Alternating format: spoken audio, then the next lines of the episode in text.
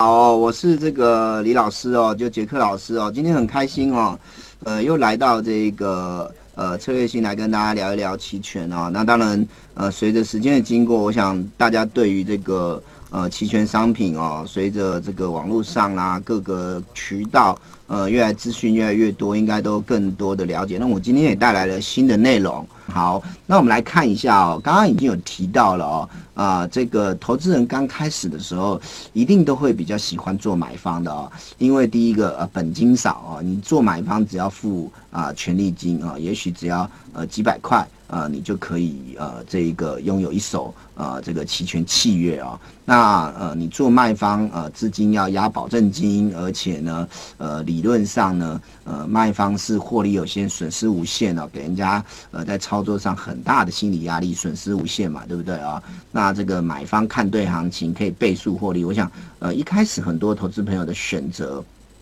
呃都是做买方为主，不是说不不能做。呃，但是呢，它有很强烈的严格的条件要求，你才能够做到呃所谓的倍数获利哦。所以这里呢，我把三个条件呢，呃，很快速的，因为这个之前我们也提过了啊，很快速的再跟大家做一次复习。第一个，你要看准标的物的方向啊，甚至是啊这个看准标的物，不仅方向要看对。而且还要看得出来它的这个速度啊，这个就是我刚刚讲站在看对的基础上嘛，哦，所以呢，白糖期权要看白糖期货，豆粕期权要看豆粕期货，你看得出来现在是盘整还是这个多头还是空方？然后，如果是多头，现在是有机会出现急涨，还是只是缓涨？如果是盘整，是大箱型整理，还是小箱型的压缩？哦，类似这种比较细腻的东西，你都应该要去看清楚。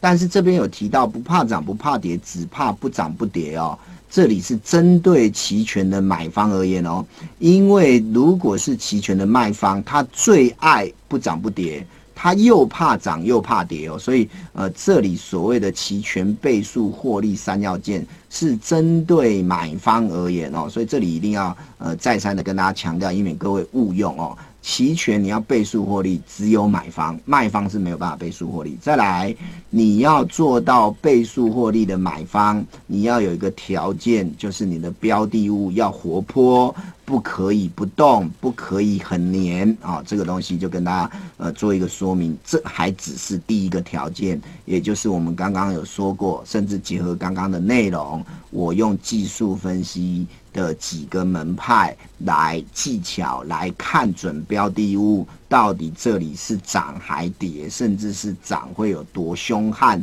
还是很温和？这个东西是第一个条件。第二个条件当然就是除了看准标的物之外。进场的时间要美哦。换句话说，如果以做多为例，长虹再去之后做买方，这个时候看涨期权都因为已经有了一根长虹，都会很贵哦。那你再去做进场的时候，有一点点后知后觉，有一点点时机过晚的时候，除非你能确定后面还能够持续出现的呃不错幅度的涨势，持续的出现，否则你很容易追高，隔天马上就踢到铁板哦。所以呢，这里呢最好的境界、最高的境界，这边有提到。当然，你希望要买在偏多的时候买在起涨点，偏空的时候要买进看跌期权，就是 buy put 买在起跌点哦。只有如此呢，你才能够去做这个所谓的。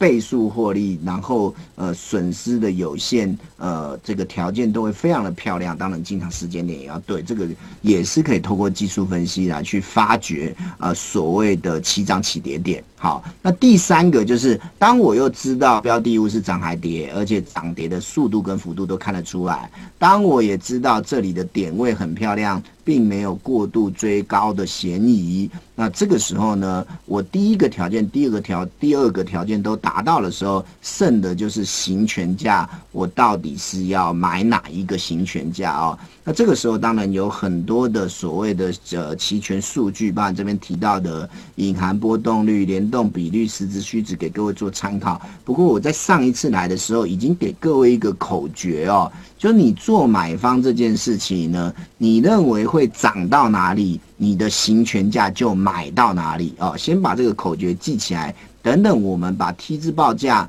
等等，我们把实际的这个技术分析的线图叫出来，那原则上各位做一个运用就可以了啊。所以呢，这个合约挑对的这个条件呢。呃，也许有很多的方式，但老师给各位一个实物简单好用的，就是你认为会涨到哪里，或者你认为会跌到哪里，你的询权价就选择到哪里。那一般而言，我们在多数的情况下都是选择虚值的，除非你是实体企业有交割的需求。否则，如果你是一般投资人，你纯粹是操作赚价差，呃，来做一个你的目的的话，那通常都是选择虚值的哦。那虚值除了流动性、成交量高之外，另外当然就是啊，权利金相对比较低，损失有限。更重要是一旦看对的时候，因为权利金比较低，很容易啊，在你看对从虚值迈向平值的过程里面